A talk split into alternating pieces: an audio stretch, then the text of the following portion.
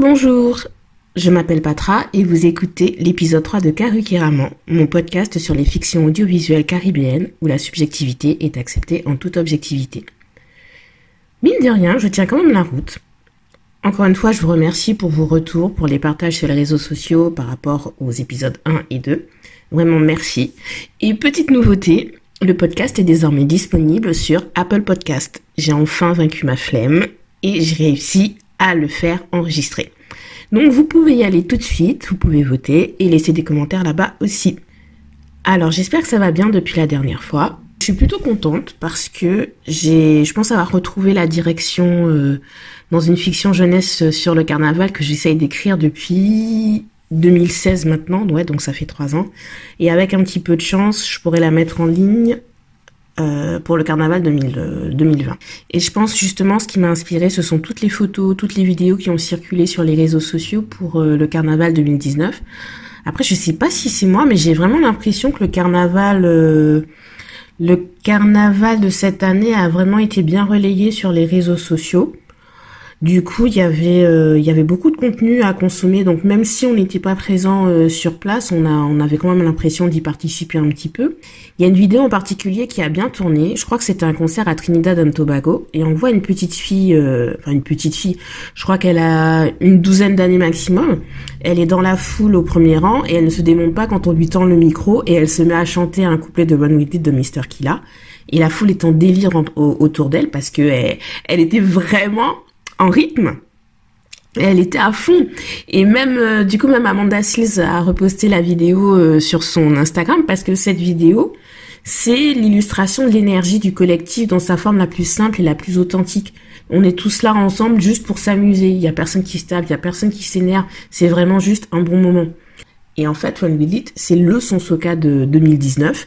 Mr. Kella a même gagné euh, la première place de l'International Soca Monarch. C'est une compétition de soca que Trinidad and Tobago organise depuis 1993 et en général c'est un artiste trinidadien qui la gagne. Pour la première fois avec Mr. Killa, le titre suprême a été remporté par un artiste de Grenada.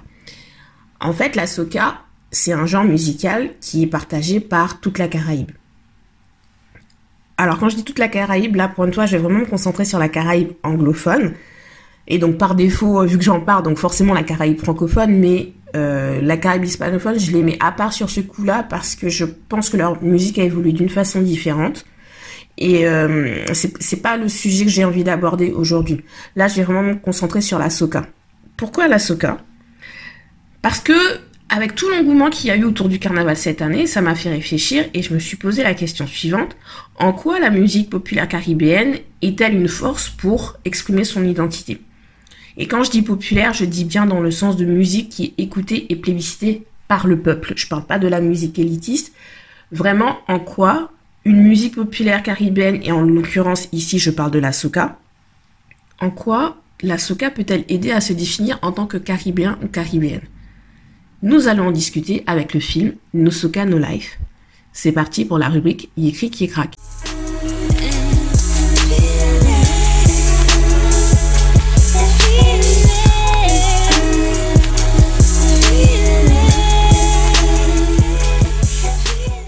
Qui craque, c'est la rubrique où je vous raconte l'histoire du film. No Soca No Life est un court-métrage d'une trentaine de minutes réalisé par le Trinidadien Kevin Adams. Une fois que son scénario a été sélectionné en 2010 par la TTFC, c'est la Trinidad and Tobago Film Company, je crois que ça correspond à notre CNC. Son scénario a été sélectionné en 2010 et il a pu travailler sur son court-métrage qui est sorti en 2012. No Soca No Life raconte l'histoire d'Olivia, une adolescente d'un quartier pauvre de Port-au-Spain qui a une voix magnifique qu'elle a cultivée en chantant dans la chorale de son église. Cependant, quand elle décide d'utiliser sa voix pour chanter de la soca, elle rencontre de nombreux obstacles, dont l'opposition absolue de sa mère. Là, j'ai traduit directement le pitch disponible en ligne et qui résume bien l'histoire. J'ajouterai que la première motivation d'Olivia est de trouver l'argent pour payer l'opération chirurgicale de sa mère. Donc, Olivia arrête ses études, elle se trouve un boulot comme vendeuse dans un magasin de vêtements.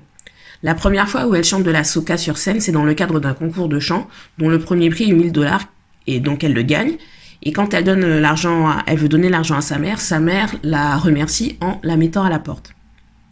Pourquoi? Parce que sa mère a trop de principes et euh, utiliser de l'argent qui, qui, a été gagné en faisant de la soca, pour elle, c'est juste non. Donc, heureusement, Olivia trouve refuge chez son amie et collègue Lana, qui l'encourage à tenter une carrière dans la musique. Le court métrage se termine avec la première fois où Olivia entend sa chanson à la radio. Et on voit les mots To be continued à l'écran. Donc, ça signifie que l'histoire est à suivre. Et c'est normal parce qu'en fait, à l'époque, le réalisateur Kevin Adams avait déjà en tête de faire une version long métrage qui se serait appelée Queen of Soca, c'est-à-dire la reine de la soca. Le court métrage en fait était donc un moyen de convaincre des investisseurs potentiels. Sauf que ça n'a pas été le cas. Et euh, ce n'est que sept ans plus tard que euh, Kevin Adams a pu trouver les, fonds, les fonds nécessaires pour tourner son film. Il m'a confirmé que le tournage reprendra euh, en avril 2019 avec une sortie envisagée pour cette année même. Après, je ne sais pas si le film ne sera visible que dans les festivals ou s'il y aura une distribution au niveau caribéen. Il faudra rester connecté pour le découvrir. Mais j'en reviens à No Life, car c'est le moment de passer à la rubrique West Indies.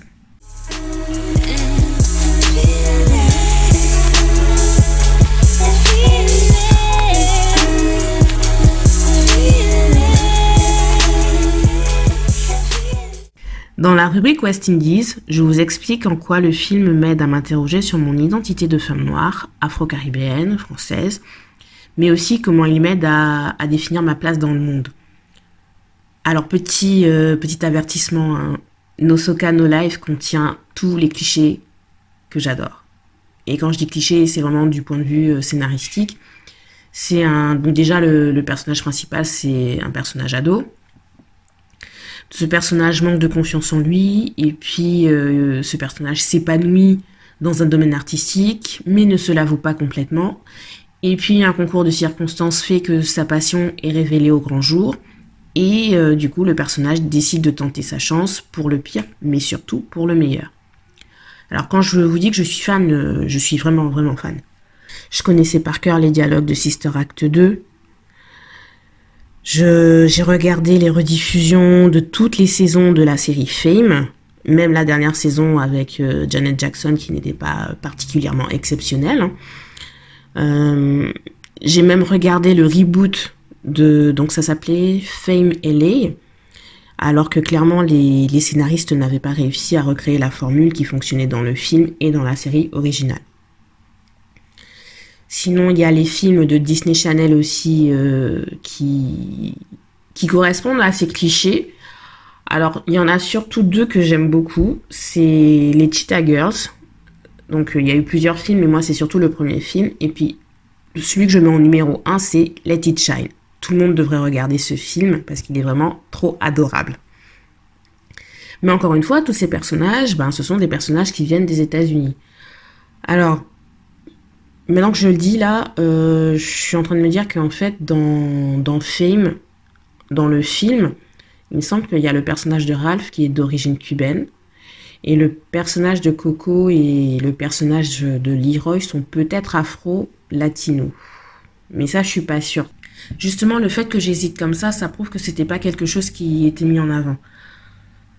Mais du coup, avec No Life, moi, je suis comblée parce que euh, c'est euh, l'histoire d'une adolescente caribéenne avec les mêmes ambitions que les personnages de mes films préférés à l'époque. Le personnage d'Olivia est vraiment construit en toute modération. Elle n'est pas le stéréotype de la sassy girl. Sassy girl, si je devais le, traduire, ça serait la fille qui a de la répartie. Et en général, dans les séries et dans les films, euh, c'est la femme noire qui a ce rôle-là et c'est celle qui va sortir les punchlines dès qu'elle ouvre la bouche, alors que elle n'est pas présentée comme un personnage qui peut être fragile, comme un personnage qui a, hum, qui peut être triste, un personnage qui, qui a des sentiments tout simplement, un personnage qui est un être humain. Là, c'est, là, ce n'est pas du tout le cas. Olivia est un personnage qui est plutôt réservé, mais qui a du caractère quand même. Même si les scènes sont courtes, les situations choisies, les dialogues sont efficaces pour dévoiler le passé d'Olivia. Elle vit seule avec sa mère. Alors apparemment, son père est toujours en vie, mais il n'est plus dans sa vie. Donc encore une fois, la représentation de la paternité chez les hommes caribéens est présentée de façon négative. Olivia est une fille posée, elle ne cherche pas les problèmes, elle est loyale, elle aime s'amuser sans tomber dans l'autodestruction. Alors peut-être que ma description l'a fait paraître ennuyeuse, mais je pense qu'on a besoin aussi de représentations d'adolescents et d'adolescentes qui ne cherchent pas à fuir leurs problèmes en se réfugiant dans des comportements dangereux. Et c'est d'autant plus important d'avoir des représentations diversifiées pour les ados de la Caraïbe. Alors je dis ado, c'est quand même un raccourci de langage de ma part parce qu'en fait, Olivia a 18 ans. Le fait qu'elle soit majeure, euh, ça permet d'évacuer beaucoup d'obstacles pour le développement de l'histoire. Par exemple, si elle avait été, euh, si elle avait été mineure, ça aurait été compliqué d'expliquer le fait qu'elle arrive, enfin qu'elle puisse mettre ses études en pause et qu'elle puisse prendre un travail, euh, un travail salarié à plein temps. Pareil pour le fait que sa mère la mette à la porte. Euh, sachant qu'Olivia apparemment n'a aucune famille proche dans le quartier, si elle avait eu 16 ans, sa mère aurait probablement réfléchi à deux fois avant de la rejeter aussi brutalement. Mais surtout, le fait qu'elle ait 18 ans, ça permet d'évacuer la question de sa sexualité. Olivia est montrée comme une jeune femme qui a des sentiments, qui peut éprouver du désir pour quelqu'un, qui a une sexualité active. Mais ce n'est pas du tout le focus du court métrage. Soyons vraiment clairs là-dessus. Et c'est pour ça que je tiens à le souligner parce que les personnages noirs et surtout les, femmes sont généralement hyper sexualisés ou alors sont complètement dénuées de toute vie en dehors de, du stéréotype dans lequel on les, met dans, dans l'histoire. Il y a deux personnages qui peuvent potentiellement intéresser Olivia du point de vue amoureux. Il y a son ex-petite amie qui n'apparaît que dans deux scènes. Il aurait pu être le cliché du bad boy dealer tombeur de filles, mais pas du tout. Déjà, Olivia ne sait pas qu'il trempe dans l'illégalité et il ne le lui dit pas de toute façon. Et quand elle le découvre, elle ne reste pas cloîtrée dans sa chambre à se morfondre sur un amour euh, perdu, ce qui, je pense, euh, aurait été son premier amour. Non, elle continue d'avancer de toute façon. On voit la déception, mais elle continue d'avancer. Ce qui nous amène à son deuxième amoureux potentiel. C'est celui qui va devenir son producteur, slash ingénieur du son, slash manager, slash compositeur. Bref, c'est celui qui va vraiment l'aider à se développer en tant qu'artiste et, euh, qui va, qui va l'aider à mettre un pied dans, dans l'industrie. Alors, je précise qu'il doit avoir dans les 25 ans maximum, mais vraiment maximum. Hein. On sait que Black Don't Crack, mais euh, je crois que, à tout casser, il a 22-23 ans. Et, mais encore une fois, comme elle est officiellement majeure dans, dans l'histoire, il n'y a pas cette question de se dire ouais, mais hmm, elle est mineure quand même, donc c'est un peu, c'est un peu ambigu comme relation. Je parle d'amoureux potentiel entre guillemets parce que j'arrive très facilement à mettre les personnages en couple. D'ailleurs, c'est bien des regrets de ma vie de fan euh, parce que je tombe, enfin, je crée toujours des couples que les séries ne veulent jamais voir, donc c'est problématique. Mais en tout cas, là, ce qui se passe, c'est que Kevin Adams, il, montre la complicité et enfin, il montre vraiment comment se construit la complicité entre Olivia et son producteur. Il n'y a pas d'ambiguïté sur leur relation, ils sont vraiment calmes. C'est juste moi qui imagine déjà un peu plus. Mais justement, euh, c'est bien aussi de montrer ce genre de représentation de relation entre hommes et femmes, entre un jeune homme et une jeune femme, où ils sont vraiment dans une relation de, dans une dynamique de travail. C'est possible. Et donc du coup la musique, euh, vous me direz euh, à quel moment j'en parle. Et eh ben dans Soka No Life, la Soka permet à Olivia de, de donner un but à sa vie. C'est la Soka qui structure sa vie au même titre que ce que chanter à l'église a pu lui apporter avant. Et ça pour moi c'est très important parce que ça montre que la Soka c'est euh, une musique à part entière qui aide Olivia à s'exprimer et qui aide Olivia à s'affirmer en tant que jeune femme. Et c'est d'autant plus important parce que c'est une femme. Parce qu'on sait que la soca, l'industrie de la soca est dominée par les hommes. Bon, en même temps, quelle industrie n'est pas dominée par les hommes. Mais il y a quelques soca queens, mais c'est important de montrer justement par où elles passent et de montrer le parcours pour atteindre ce statut dans une industrie sexiste. Et je trouve aussi que c'est important de montrer que la soca, ce n'est pas juste une musique festive, une musique qui se fait comme ça à la va-vite qui est juste pour le carnaval. C'est une musique vivante dont la meilleure expression s'illustre pendant le carnaval, oui, mais il y a des heures de création derrière, il y a des heures de doute et de découragement avant d'arriver au moment où le public entend un titre et se met à faire la fête dessus. Et d'ailleurs, le choix de Terry Lyons était judicieux pour interpréter euh, Olivia. Alors ça, je ne l'avais pas dit euh, jusqu'à présent, mais l'interprète d'Olivia est elle-même chanteuse. C'est une chanteuse de soca débutante. En tout cas, à l'époque, euh, elle était une chanteuse débutante. Mais euh, Terry Lyons, en fait, c'est c'est une héritière de la royauté soca. Pourquoi? Parce que c'est la fille de Super Blue. Super Blue, c'est Monsieur Soca des années 90 et il est une référence incontestée, incontestable dans, dans la soca d'aujourd'hui.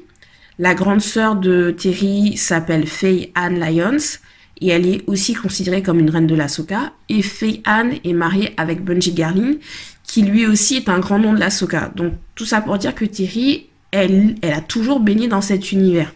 Et donc, la soca, au même titre que la musique classique, au même titre que le jazz, au même titre que le hip-hop, cette musique est capable de proposer aussi ses légendes, de construire ses légendes, et de proposer ces dynasties.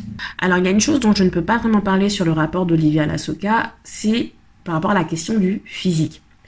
Le fait que euh, Olivia est la seule jeune femme noire foncée du film. Est-ce que ça serait une prise de position contre le colorisme pour montrer qu'une femme noire à la peau foncée peut être au centre d'une histoire sans être dénigrée par le reste de la société?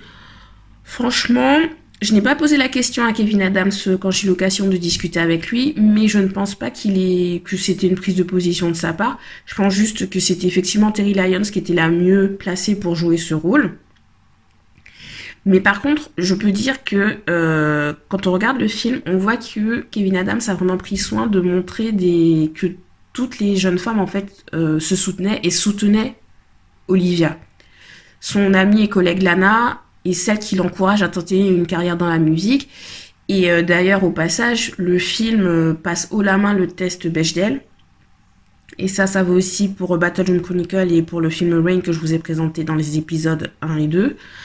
C'est-à-dire qu'on a au moins deux personnages féminins dont on connaît les prénoms. Ces personnages féminins ont des scènes ensemble et, et leurs discussions ne portent pas sur les hommes. Donc les trois films jusqu'à présent que je vous ai présentés, ce sont, des, films qui sont capables de proposer des personnages féminins qui font tout ça. Bref, vu que la plupart des acteurs et actrices pour la version long métrage a changé, on verra si la dynamique visuelle restera la même ou pas. Je ferme la parenthèse. En tout cas, No Soka No Life permet de montrer que la soca fait partie du quotidien des Caribéens. Qu'on aime ou qu'on n'aime pas cette musique d'ailleurs, Imaginer une histoire tournant autour d'une ado trinidadienne souhaitant devenir reine de la soca n'a rien d'incongru en soi. Pourtant, la campagne de financement participatif lancée par Kevin Adams a échoué il y a quelques années. Il a mis du temps pour trouver les bonnes personnes pour croire en sa vision. Mais justement, juste du point de vue de la consommation de contenu culturel, avoir un film sur la soca dans une dimension de divertissement pourrait avoir un véritable impact sur la scène internationale aujourd'hui. Et cela légitimerait de façon incontestable Trinidad et Tobago comme l'île de la Soca.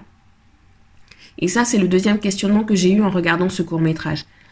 Il est difficile pour certaines îles caribéennes de faire reconnaître leur légitimité comme berceau de certains genres musicaux qui font danser la planète entière.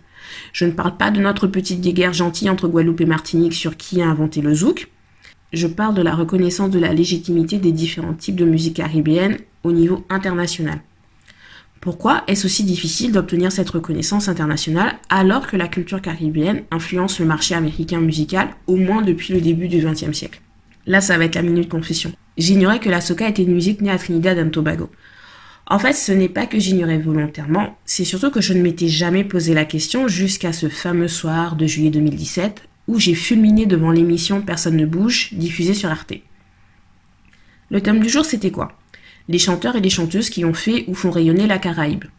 Sans surprise, on chante les louanges de Bob Marley, on chante les louanges de Grace Jones, Vive la Jamaïque, on fait un petit topo sur Rihanna, Vive la Barbade, et puis l'émission, bien sûr, ne pouvait être complète sans bien dénigrer au passage la compagnie créole, Joël Ursule, et pas une seule fois Kassav n'a été cité. Alors je vous raconterai peut-être un jour mon échange avec le community manager de l'émission parce que je vous assure que je n'ai pas décoléré pendant deux jours.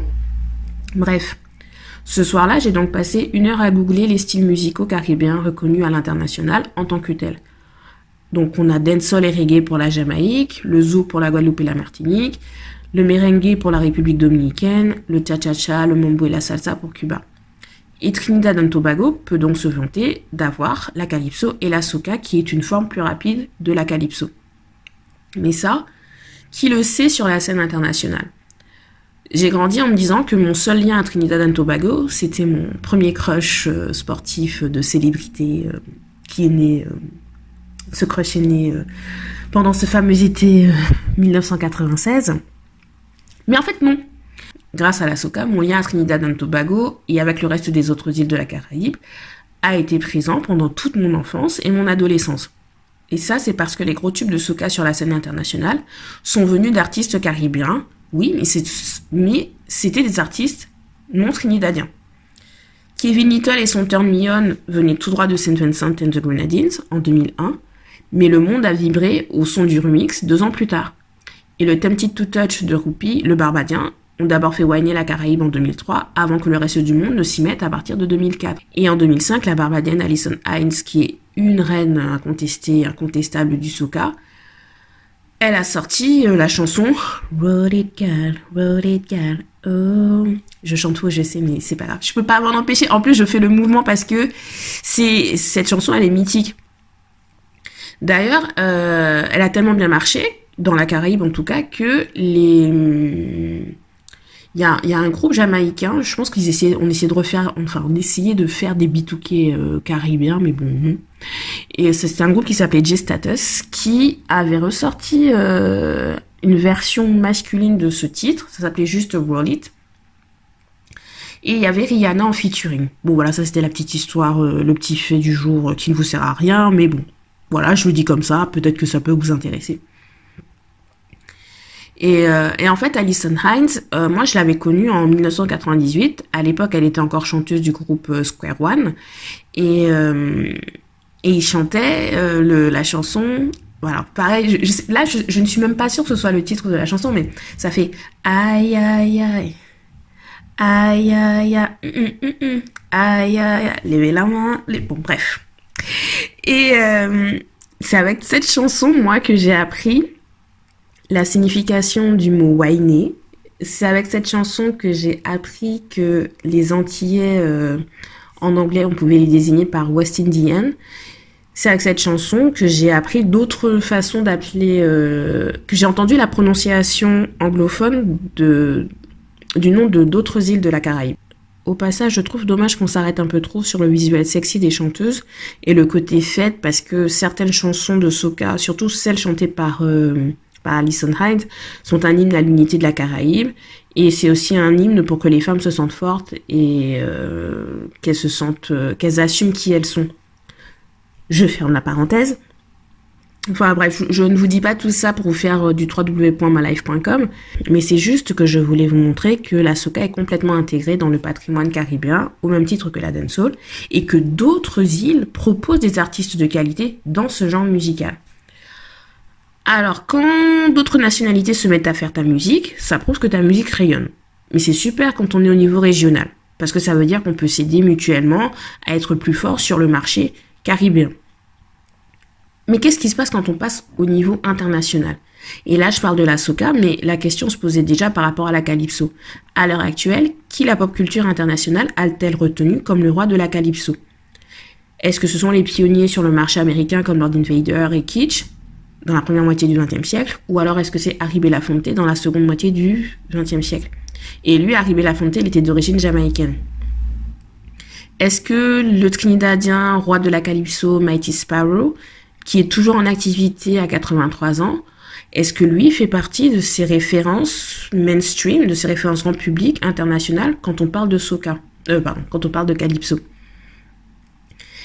Du coup, euh, on se rend compte qu'il y a toujours une sorte de décalage entre ce qui se passe, ce qui est connu euh, dans la Caraïbe, ceux qui sont connus dans la Caraïbe, et ceux qui sont connus au niveau international. Et la diaspora qui grandit sur les autres continents peut aussi contribuer au développement du rayonnement musical de toute la, de toute la région en fait. Mais à qui profitent réellement les échanges et la richesse culturelle musicale quand on est au niveau international? Je vais prendre l'exemple de la dancehall rapidement. Enfin, je vais essayer d'être rapide parce que bon, quand je commence à parler, je peux parler des heures. J'ai pas trop envie de passer, de perdre du temps sur montage cette fois-ci. Mais dans les années 90, il y avait Shabba Ranks, il y avait Shaggy, il y avait Patra. Enfin, je veux dire, même moi, mon, mon pseudo, ça a toujours été Patra, donc c'est pour vous dire à quel point ça fait partie de, notre univers. Il y avait aussi Diana King qui faisait partie des artistes qui ont eu de gros tubes sur le marché américain. Mais entre 2000 et 2005, tout le monde pensait que la dancehall avait franchi la barrière et était du côté mainstream. Et en fait, ça s'est fait progressivement entre 2000 et 2005 parce qu'il y a eu d'abord des collaborations. Il y a eu Biniman et Maya, il y a eu Biniman et Janet Jackson, il y a eu Sean Paul et Blue Control, il y a eu Sean Paul et Beyoncé. Et puis ensuite, il y a Elephant Man qui est devenu Monsieur Collaboration euh, Remix. Il a porté où la culture de la danse dans la dancehall. Donc en faisant Signal de Plane, euh, Pondy River Pond the Bank, euh, Willy Bounce et tout, le public américain a adoré. Et puis ça a tellement bien fonctionné que Binnie Man et Sean Paul ont même fait de la promo de façon autonome, sans passer par euh, des collaborations avec des artistes américains. Ce qui fait qu'en 2004 et 2005, les clips de Binnie Man et de Sean Paul tournaient en boucle sur BET. Si, si vous vous rappelez de cette époque-là, il y a le clip de Man qui a passé plusieurs semaines dans le top 10 du classement 106 Park. Et à l'époque, c'était l'indicateur d'un très grand succès parce que c'était le public qui votait.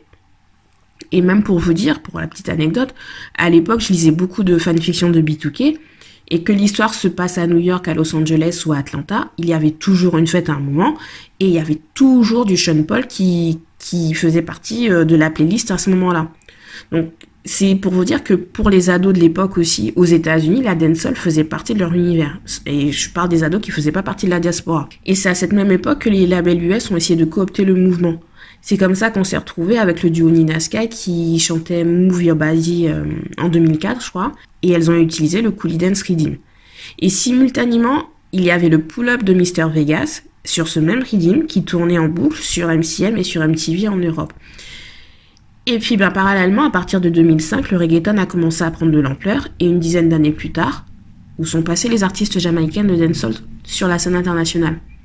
Est-ce que les artistes qui étaient déjà établis dans les années 1990 et ceux qui, euh, ceux qui se sont vraiment promus au début des années 2000, est-ce qu'ils ont capitalisé sur cette percée à l'international? Franchement, non. Par contre, la dancehall est bien installée dans la pop culture internationale parce que des DJ comme DJ Snake, Major Lazer et compagnie ont récupéré les rythmiques et les percussions caribéennes et puis nous ont créé euh, la Tropical House vers 2015. La Tropical House, c'est quoi? C'est un sous-genre de la Deep House qui a des influences dancehall, mais qui n'est pas de la dancehall. En gros, ça veut dire quoi pour les artistes dancehall actuellement? On va piocher dans votre culture, on va vous proposer des collaborations, mais vous ne pourrez pas vendre votre musique sans nous sur le marché international. Vous ne pourrez pas être autonome et vous ne pourrez pas proposer votre univers ni votre vision artistique. C'est comme ça que le Boumaillé de Buzzy Signal se fait remixer et que le clip vidéo met en scène le Kingston de 1993 dans une mise en scène des codes de la dancehall qui date de plus de 20 ans. Alors que la dancehall, elle a évolué entre temps.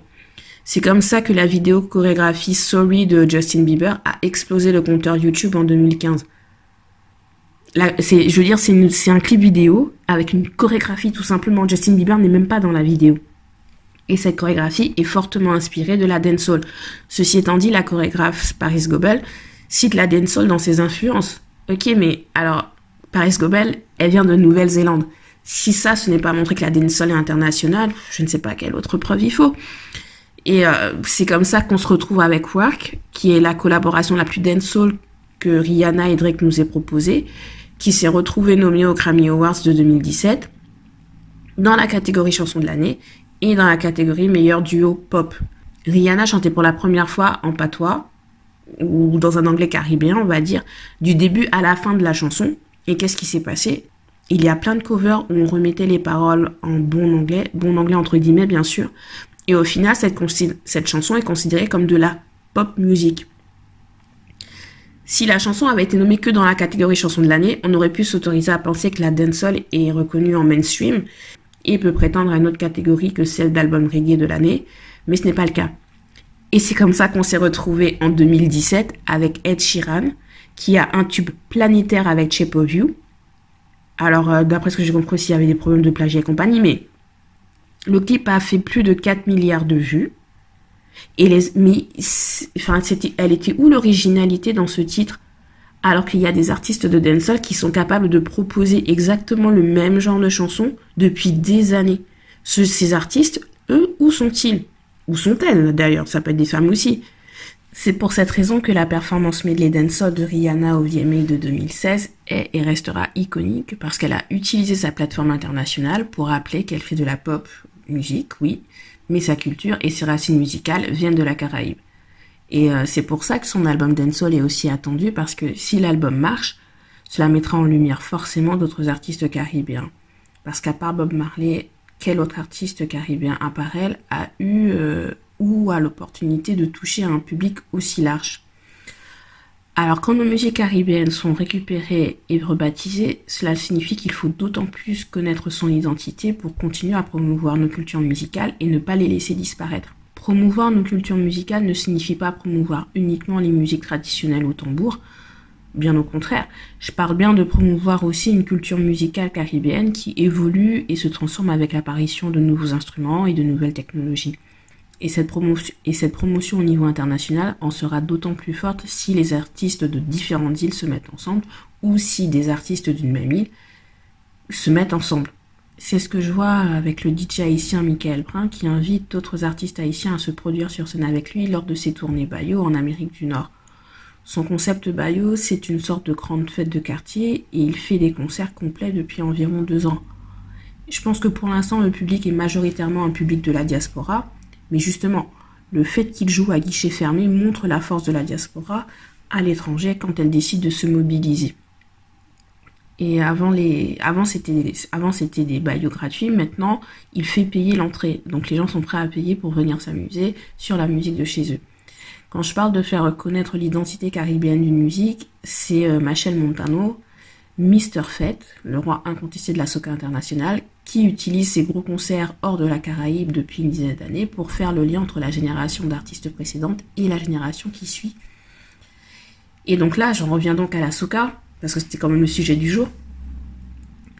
Machel Montano dit toujours que l'un des points de départ de son parcours artistique a été le fait de constater que les jeunes trinidadiens de son âge n'aimaient pas la calypso et dénigraient la musique de leur propre île.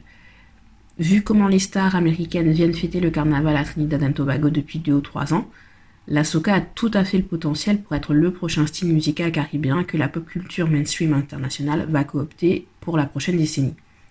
Si cela se produit, est-ce que la soca gardera son identité ou sera-t-elle rebaptisée pour, que le, pour un public mainstream hors Caraïbes? Affaire à suivre.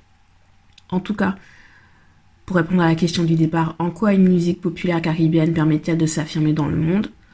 Qu'on aime ou qu'on n'aime pas, il faut voir ces musiques comme des domaines artistiques à part entière, comme des témoignages de notre histoire à part entière, et comme notre contribution à la culture internationale. Si le long métrage Queen of Soca reste dans la même démarche que le court métrage No Soca No Life, il contribuera à solidifier la position de Trinidad et Tobago comme berceau de la soca, et il aidera aussi à la transmission culturelle il est temps de passer à la rubrique Et si?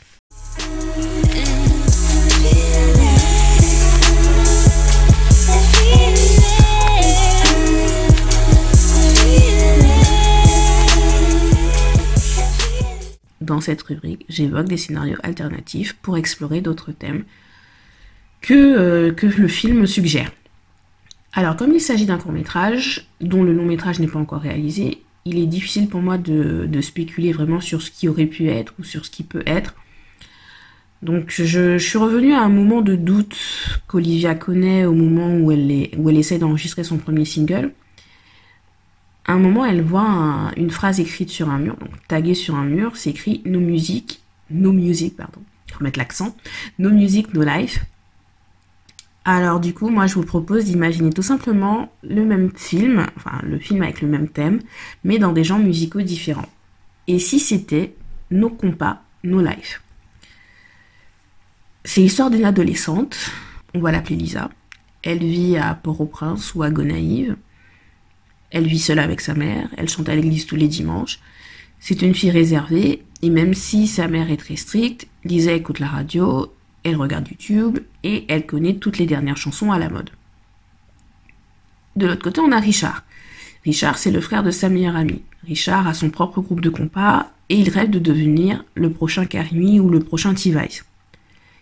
Il veut participer à un concours, sauf qu'il leur manque une chanteuse. Du coup, Richard recrute Lisa Au début, les répétitions sont compliquées, puis, parce que Lisa est intimidée, et puis au fur et à mesure, elle arrive à, à prendre confiance en elle. Et c'est même elle qui permet au groupe, effectivement, de gagner euh, le concours. Deuxième proposition. Et si c'était No Dancehall, No Life? Alors, la Jamaïque a déjà son Dancehall Queen, mais c'est un film qui date de plus de 20 ans maintenant.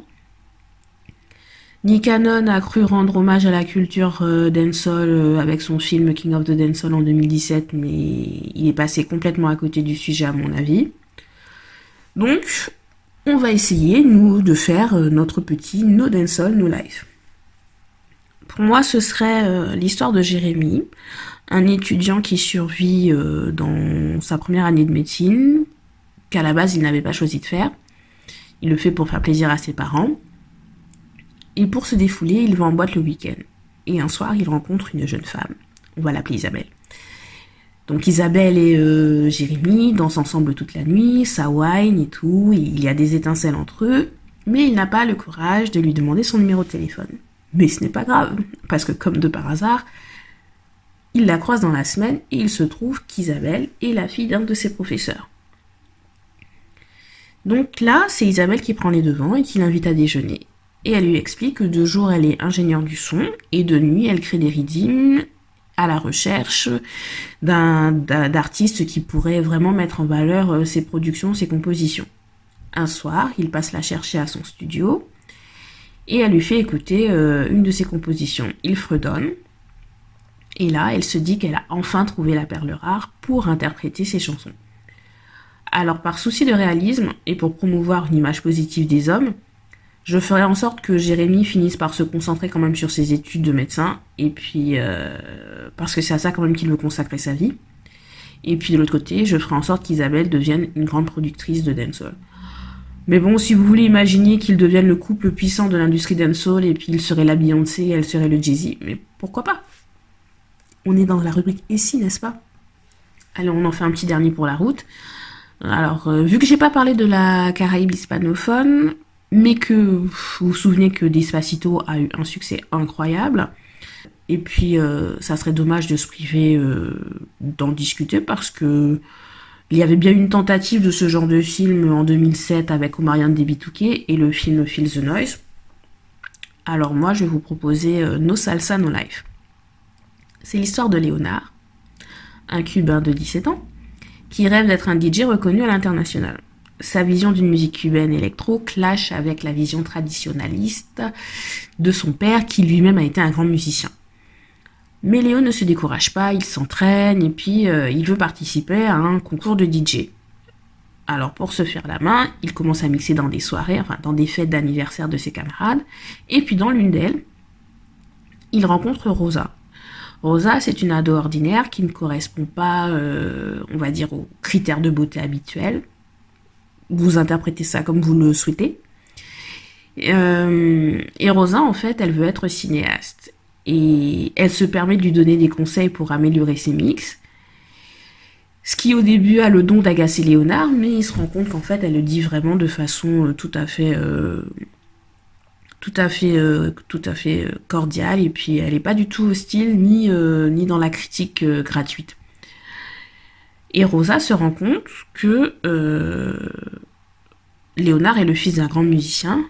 Et comme elle veut faire un documentaire sur la salsa d'aujourd'hui et sur la salsa d'hier, elle commence à passer du temps avec lui et avec le papa. Et du coup, Léonard et le papa euh, retrouvent leur complicité. Et Léonard finit par composer la bande originale du documentaire que Rosa doit tourner. Et, et je ne sais pas comment ça se finirait. À vous de rêver.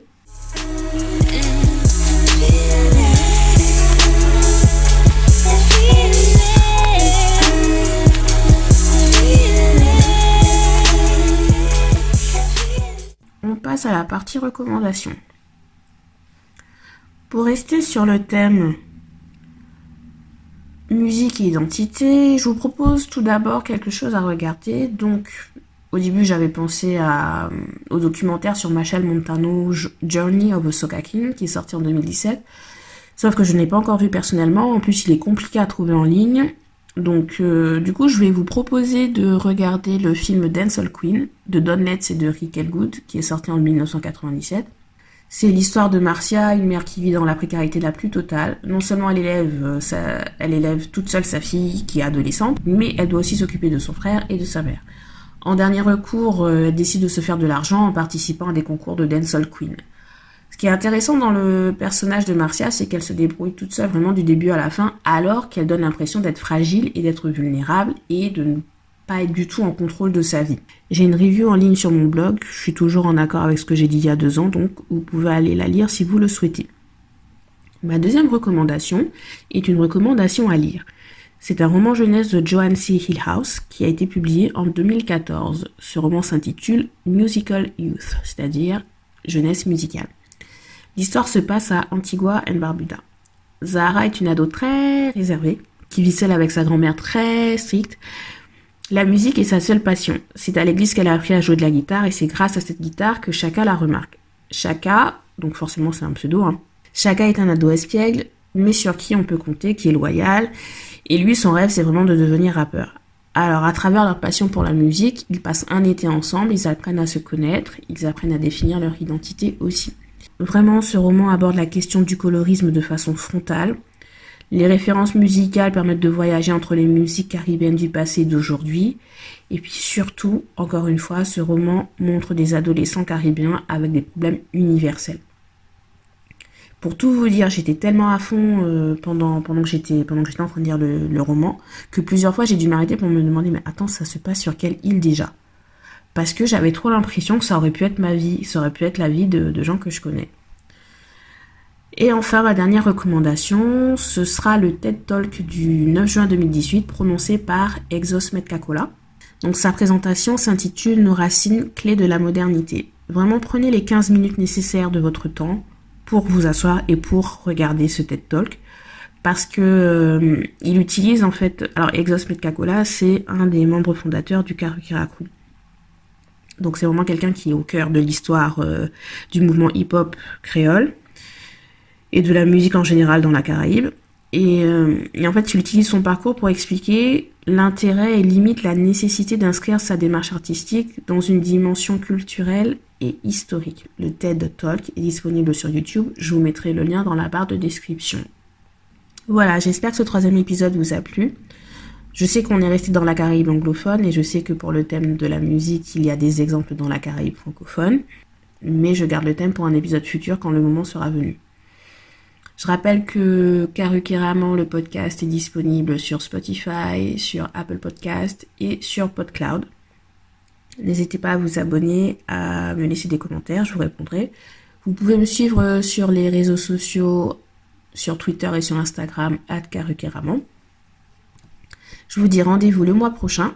Tiens, Béred.